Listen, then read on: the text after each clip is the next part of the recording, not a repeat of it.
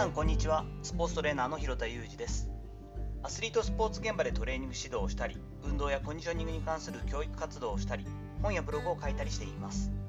本日は自分にねぎらいの言葉をかけているかというお話をしていこうと思っています。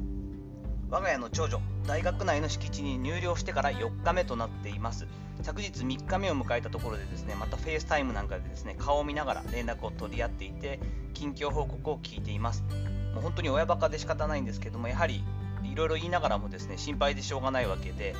友達できたかとか飯食ってるかなんてことをね聞いたりしていながら、えーと、コミュニケーションを取っているわけですけれども我が家の長女っていうのはもともと自己肯定感はしっかりある性格なんですよね。その辺がすごく彼女の強みだなとも思うんですが話していても今日はこんなことができたとかですねこういったことにチャレンジしてみたと言って自分に対しての前向きな言葉が端々に出てき始めていてほっとしたりしています。般的にですが日本の社会人っていうのは愚痴が多い割にはですね自分に対してねぎらいの言葉が少ないのではないかって思うことが結構あります。これはやはり留学していた時のアメリカ人の学生であったりとか友達であったりとかですね今一緒に仕事をさせてもらってるニュージーランド人なんかは比較的こう励ましてくれるしそれほど規範をしない。その代わり自分に関してもですねそれほどこう厳しいというか自己嫌悪とかですねそういったものよりももうちょっと前向きな何て言うんだろうな自分を認めてあげてるこう風土っていうのがすごい強いんじゃないかなと感じるんですよね。この愚痴は結構話してみると愚痴はいっぱい出てくる。でも自分に対してあまりこう認めてあげるような言葉とかそういったこう何て言うんだろうな人に対して思いやるような気持ちが自分の方に矢印が向かないっていうのはスポーツ現場に関わる専門家やコーチにもそういった傾向が強いような気がしています。多分ですが責任感から来る思いそして自分一人である程度抱え込んでですねやってやるやってやると。口なんかなんだろう弱音なんか吐けないぞと。自分は専門家だっていう思いも強いと思うんですがこういった思いはですね周りの人間にとってはこうシャレみたいですけどなんとなく重たい。重い雰囲気になって重い印象を与えてしまうといった側面もあったりします。コーチや専門家スタッフっていうのは周りに対して選手に対してクライアントに対して承認や肯定を与えてモチベーションを高めてもらうっていうところの部分っていうのも大事な仕事ですよね。そう考えるとまず選手やクライアントだけではなくて自分に対してもねぎらいであったりとかっていう言葉がそういった思いがあってほしいなと思ったりします。もちろんただまあ無自覚に日々過ごしてただただ仕事をこなしたり日々のねルーティンでこなしている自分に対して前向きに声をかけたりそういった思いを持つというのは難しいのは確かだと思うんですね。なので私なんかの場合はですねこう、まあ、この音声配信なんかもそうですが誰かに言われたことじゃなくて自分が今後考えた時に成長できるとかプラスになるとか自分のためになるとか人のためになるとか自分自身がよしやるぞと決めたことに関しては継続をするということをもうマストというか自分に対して課している部分があります。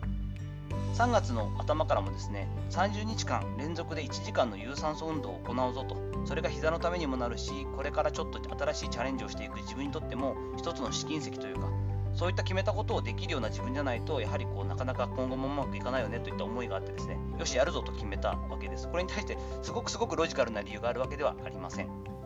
でもですね、もう最後の方、後半はですね、意地になっていた部分もあります。そしてどうしても仕事がすごく1日多かったりとかですね、娘のその準備だったりっていうことがあって、もう本当に1日取られた日もあったんで、後半にはできなかった日も実は2日あったんですが、翌日にですね、午前午後に分けて1時間ずつするっていう、もう1日2時間も有酸素やって、いいことがあるかっていうと、意外と無理があるんですけれども、ちょっと意地になってですね、やり遂げることができました。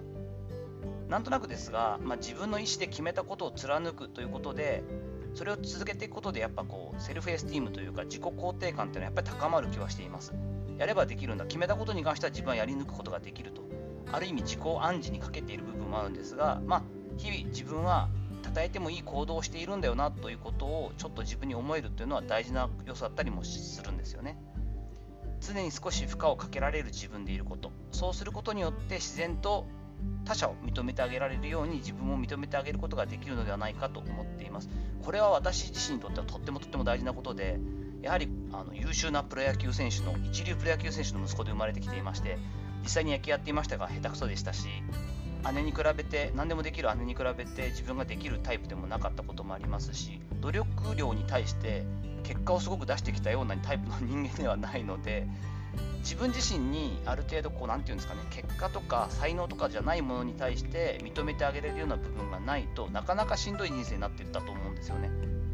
そして今後も一番長く付き合っていくのは自分自身。これはもう皆さん変わらないわけじゃないですかね。そう考えると自分のことの可能性とかやっていけるんじゃないかっていう根拠のないというか自分に対して期待してあげられる部分っていうのが持っていないとやっぱちょっと正直しんどいかなと思ったりするんですよね。そういった部分で私も自分に対して1日に1回はよし今日よくやったなとか頑張ってるねとかよしいけるぞっていう言葉をかけれるようにしています。こういった姿勢っていうのは